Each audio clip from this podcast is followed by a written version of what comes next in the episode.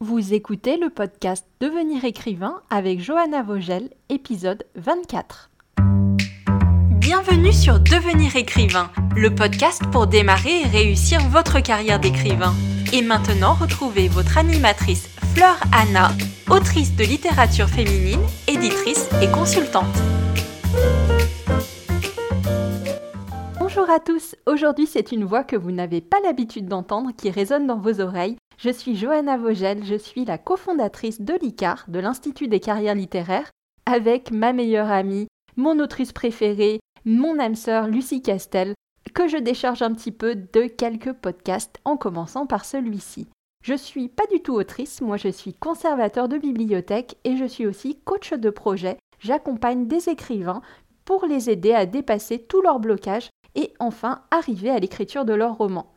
Aujourd'hui, on inaugure une série de podcasts qu'on a appelé les témoignages d'auteurs. Donc, on s'est rapproché de tout un tas d'auteurs et d'autrices pour qu'ils nous fassent part de leur expérience, comment est-ce qu'ils en sont arrivés à publier leurs romans, quels conseils ils pourraient donner à de jeunes auteurs? Et qu'ils nous racontent leur passionnante histoire. Aujourd'hui, on commence avec une auteure qui nous a vraiment touchés, Justine Patérour, une autrice bretonne qu'on a eu tellement de plaisir à interviewer, qui est juste adorable, et je pense que son témoignage va beaucoup vous intéresser.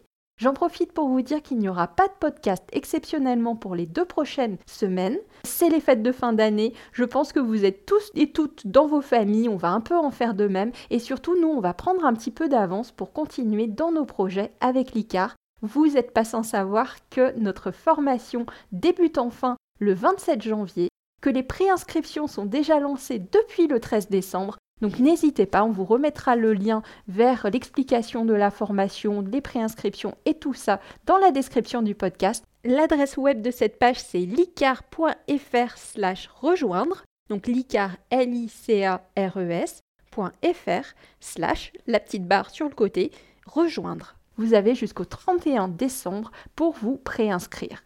J'en profite aussi pour vous dire qu'on a un rendez-vous pour vous demain Demain, jeudi 19 décembre, à 20h30 sur notre page Facebook, Lucie et moi nous tiendrons un live Facebook, une petite conférence, pour justement vous en dire un peu plus, vous expliquer de quoi il en retourne pour la formation et répondre à toutes questions que vous auriez sur le métier d'écrivain et sur l'écriture ou la publication d'un roman. Voilà, je ne tarde pas plus, je vous laisse en compagnie de moi-même et de Justine Patérour. Bonjour, bienvenue dans ce nouveau podcast de Devenir écrivain. Je suis Johanna Vogel, la cofondatrice de l'ICAR, et aujourd'hui j'ai le très grand plaisir d'être avec Justine Patérour, qui nous vient de Quimper et qui est une autrice que nous rencontrons au Festival du livre romantique de Dunkerque. Donc merci Justine d'être parmi nous. Ben, bonjour et merci à vous de m'avoir proposé de faire ce podcast. Avec toi aujourd'hui, j'aimerais un petit peu revenir eh ben, sur ton parcours d'autrice parce que tu es éditée depuis 2013. Je crois que tu écris depuis encore plus longtemps depuis mes 19 ans, donc ça fait presque 10 ans. J'aimerais, j'aimerais vraiment qu'on parle un petit peu de, eh ben voilà, de ton parcours en tant qu'autrice, de ce qui t'a amené peut-être à écrire et de comment s'est passé tes premières publications et comment ça se passe maintenant pour toi qui a un peu d'expérience, un peu de bouteille et qui en est à plus d'une publication justement. Dis-moi, qu'est-ce que tu as publié en premier? Quel était ton premier roman publié? Et comment est-ce que ça s'est passé? Alors en fait c'était une saga de deux tomes de fantasy. Donc j'avais publié anciennement aux éditions Valentina qui a fermé depuis. Et euh, en fait j'y connaissais absolument rien dans le milieu de l'édition. J'ai fait quelques recherches de maison d'édition. J'ai découvert cette maison d'édition. J'ai envoyé un mail avec plein de questions, savoir comment ça pouvait se passer, enfin toutes les questions qui me passaient par la tête. Il a été très réactif aux réponses et du coup j'ai trouvé ça sérieux et du coup j'ai envoyé mon manuscrit chez eux et j'ai une réponse rapidement. Je pense qu'il était à la recherche de nouveaux auteurs donc les réponses sont arrivées assez vite. Ce, volet de fantasy c'était la prophétie d'Alisiane, c'est ça, Exactement.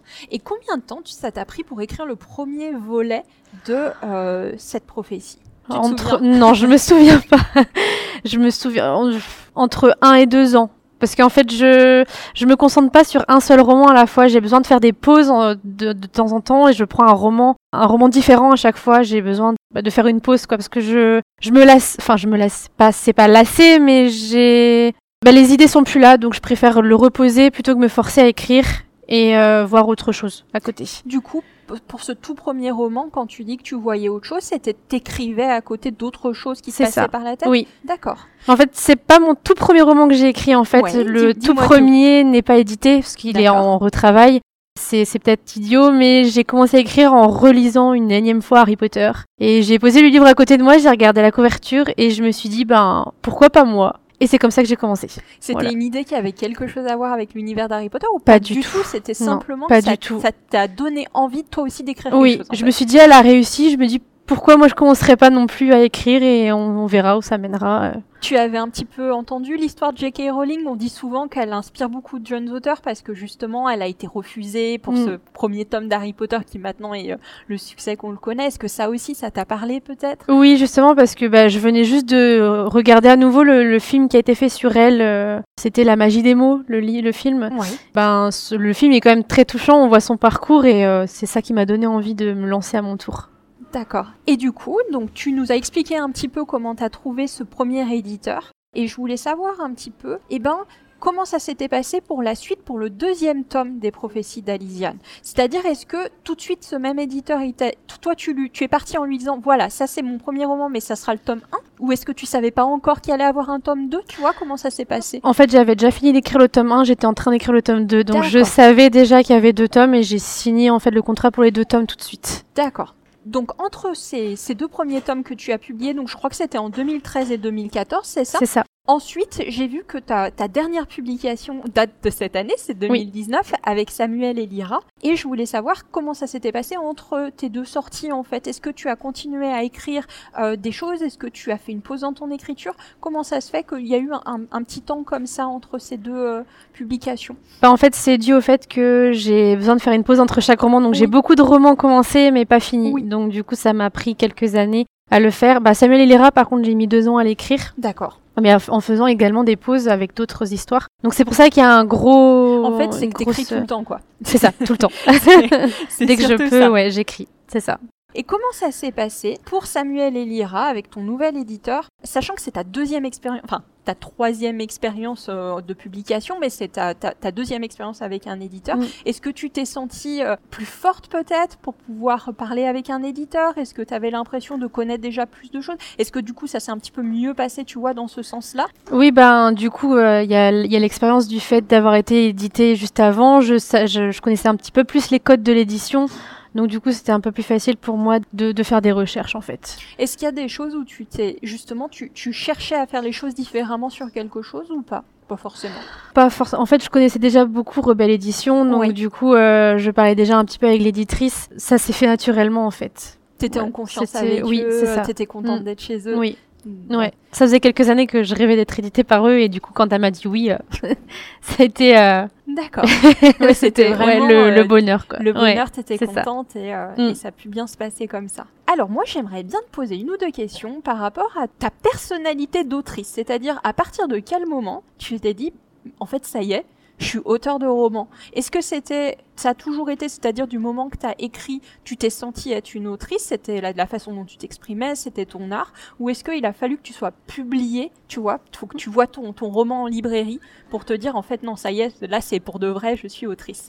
Mais même en étant publié aujourd'hui, je j'ai pas l'impression d'être autrice en fait. C'est, je sais pas comment expliquer, mais enfin, j'écris par passion en fait, donc pour moi c'est logique d'écrire. C'est un besoin en fait. Voilà, c'est ça. C'est, enfin, c'est pas comme si je me sentais pas légitime, mais presque. C'est, je sais pas comment expliquer, mais j'écris parce que j'ai envie d'écrire. Ouais. En fait, c'est comme si tu recherchais rien de particulier. C'est ça. Même être publié pour toi, c'est un bonus, mais l'important c'est que les bouquins ils, soient écrits et ils soient. L'important c'est que je puisse raconter ce que j'ai envie de raconter. C'est ça. Voilà. Que ces histoires qui sont les tiennes, elles sortent et qu'elles soient là. Que je puisse les partager avec d'autres alors là, nous, on t'a rencontré, ou je t'interviewe en ce moment sur un salon, et je voulais savoir un petit peu comment ça se passait pour toi, justement, ces expériences en salon. Est-ce que c'est des moments qui sont, ou que tu attends dans l'année de pouvoir faire des dédicaces? Euh, Est-ce que c'est quelque chose que, que, tu aimes faire? Tu arrives à avoir ton public, ou ça peut être un petit peu compliqué pour certains auteurs? Alors là, on n'est pas trop trop loin de chez toi, enfin, je sais pas combien de temps t'as mis depuis 10 heures. Ah oui, d'accord, donc on est beaucoup loin en fait. Nous, on vient de Lyon, on a aussi mis 6 heures, on trouvait que c'était déjà beaucoup. Ouais, ok. Du coup, tu vois comment ça se passe? Est-ce que c'est des événements que tu attends? Euh, Ben, compliqué non, parce que c'est vrai que faire des salons, c'est important aussi pour se faire connaître et pouvoir. Euh, et moi, l'important, c'est pouvoir discuter en fait avec les lecteurs, pouvoir échanger et, euh, et, faire connaître mon roman, évidemment, parce que voilà.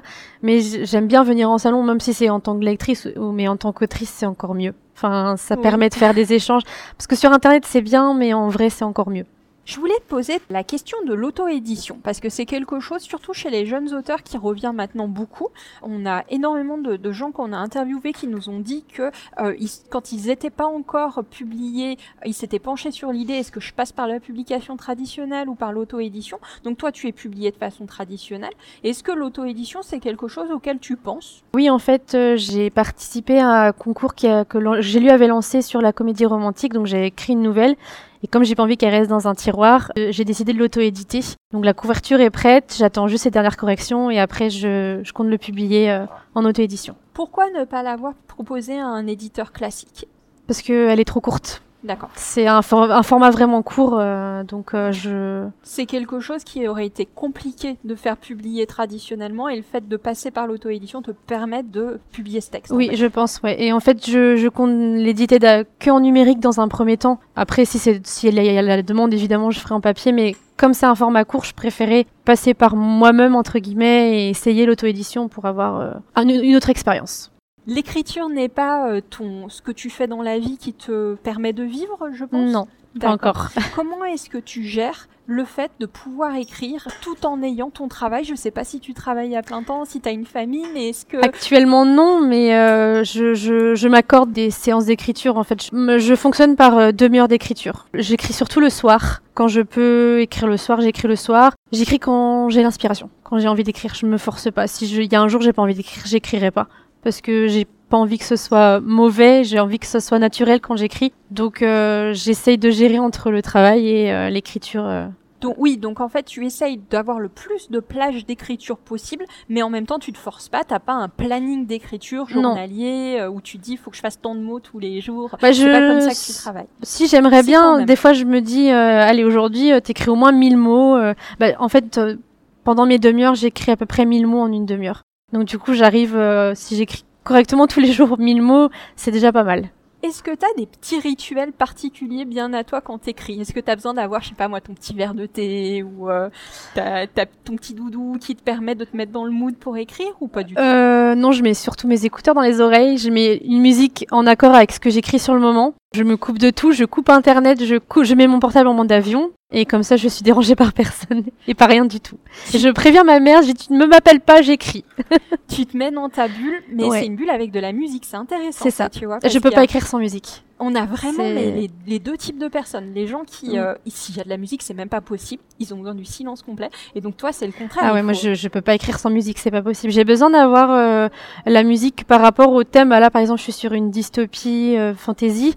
J'ai besoin d'avoir une musique qui bouge derrière dans mes oreilles pour être dans l'ambiance en fait du roman. Donc en plus c'est une playlist qui est adaptée au roman que tu es en train d'écrire. Oui, je, fouille beaucoup sur YouTube pour trouver les musiques adaptées. Euh, Est-ce que tu fonctionnes par image aussi? Parce que on a, j'ai, interviewé des auteurs qui avaient besoin bah, d'aller sur Pinterest, de voir un petit peu, par exemple, pour leur personnage, d'avoir vraiment des, des photos, des lieux où leur personnage pourrait vivre, euh, des acteurs à qui leur personnage pourrait ressembler. Est-ce que c'est quelque chose que toi tu, tu fais? Non, parce que je suis pas du tout douée pour trouver des acteurs qui pourraient correspondre à mes personnages. Mais en fait, euh, mes histoires me viennent de mes rêves, en fait. Donc j'en rêve la nuit et euh, ben, plusieurs nuits même. Et après je me dis ah ça pourrait être pas mal comme histoire et du coup ça part de là en fait. C'est fascinant. Ouais, c'est vraiment ton imaginaire qui travaille ton inconscient et qui te donne euh, ces histoires après et tu dis faut pas que j'oublie. Oui, c'est ça. bah, en fait, Samuel Elira, j'ai rêvé d'une scène qui n'est pas du tout dans le roman parce qu'après ça a changé. Mais euh, j'ai imaginé cette scène et c'est de là que c'est parti en fait. Tous mes romans partent d'un rêve en fait. D'accord. Au niveau des genres, donc tu as traité la fantaisie, euh, la romance la romance contemporaine mm. avec Samuel Elira. Est-ce qu'il y a d'autres genres qui te tiennent à cœur, que tu voudrais explorer, ou est-ce que c'est vraiment tes deux genres de prédilection seuls? Euh, Alors j'ai écrit aussi pas mal de comédies romantiques. D'accord. Euh, et là, je, je, me, je me suis lancée aussi dans une dystopie contre l'homophobie. D'accord. Ben, j'en ai rêvé aussi dans mes, enfin j'en ai fait un rêve. Du coup, j'ai trouvé l'idée pas mal. Là, celle que j'écris actuellement, la dystopie, c'est sur le lien animal-humain et qui me tient aussi à cœur. Sinon, euh, j'essaye de, toucher un petit peu à tout. Euh, j'ai aussi une idée de thriller psychologique. Enfin, je j'écris selon. Ouais, c'est ça. Et t'aimes tout. T'es très polyvalente dans mm. tes lectures, dans ton écriture. Ouais, c'est ça. Bah, ma dernière question, ça aurait été justement tes projets à venir en fait. Ouf, il y en a plein. Alors tu as commencé un petit peu à, nous en parler avec la dystopie. Est-ce que tu as une publication qui va sortir pour 2020 J'aimerais beaucoup en fait la, dystopie justement que je suis en train d'écrire. J'aimerais euh, tenter l'auto-édition avec. D'accord. Je sais déjà avec quel graphiste je vais faire la couverture. La correctrice, j'ai déjà trouvé. Je suis déterminée à la sortir en auto-édition parce que cette histoire me tient vraiment à cœur. toutes mes histoires me tiennent à cœur, mais celle-là. Voilà, j'ai envie de. Bah, le lien animal pour moi c'est important, donc j'ai envie que ce soit euh, juste moi en fait euh, qui l'édite entre guillemets. Et euh, sinon j'ai d'autres projets évidemment, hein, mais celui-là, celui-là oui. J'aimerais bien l'auto-éditer en 2020, ce serait idéal. Alors une vraie dernière question quand même, Justine. Je sais que j'avais dit que tout à l'heure c'était la dernière, mais celle-là c'est vraiment la dernière. Quel conseil tu donnerais à un jeune auteur qui veut se lancer? Le conseil que toi tu penses être primordial pour quelqu'un qui se lance dans l'écriture? Euh, juste écrire pour soi d'abord, parce que c'est important d'écrire d'abord pour soi avant, avant les autres, et euh, pas de se mettre de pression, juste écrire. Se lancer oui, écrire. Juste écrire, même si de toute façon les premiers jets sont jamais bons. Pas se focaliser sur euh, est-ce que ce sera bon, juste écrire, c'est tout. D'accord. Bah, merci à toi, Justine, d'avoir été avec nous pour ce podcast. Bah, merci aussi à vous. Tu n'hésites pas surtout à nous, à nous faire parvenir toutes tes prochaines publications et on updatera cet, euh, cet épisode pour les inclure. Avec plaisir, merci. Je vous dis à bientôt, à la semaine prochaine pour notre prochain podcast. N'hésitez pas à télécharger tous nos petits fascicules gratuits et à partager autour de vous avec toutes les personnes qui souhaitent devenir écrivain. Voulez devenir écrivain Téléchargez sans plus attendre le guide écrivain mode d'emploi sur le site licar.fr, l i c e. Ce guide vous donne les quatre étapes fondamentales pour progresser vers l'écriture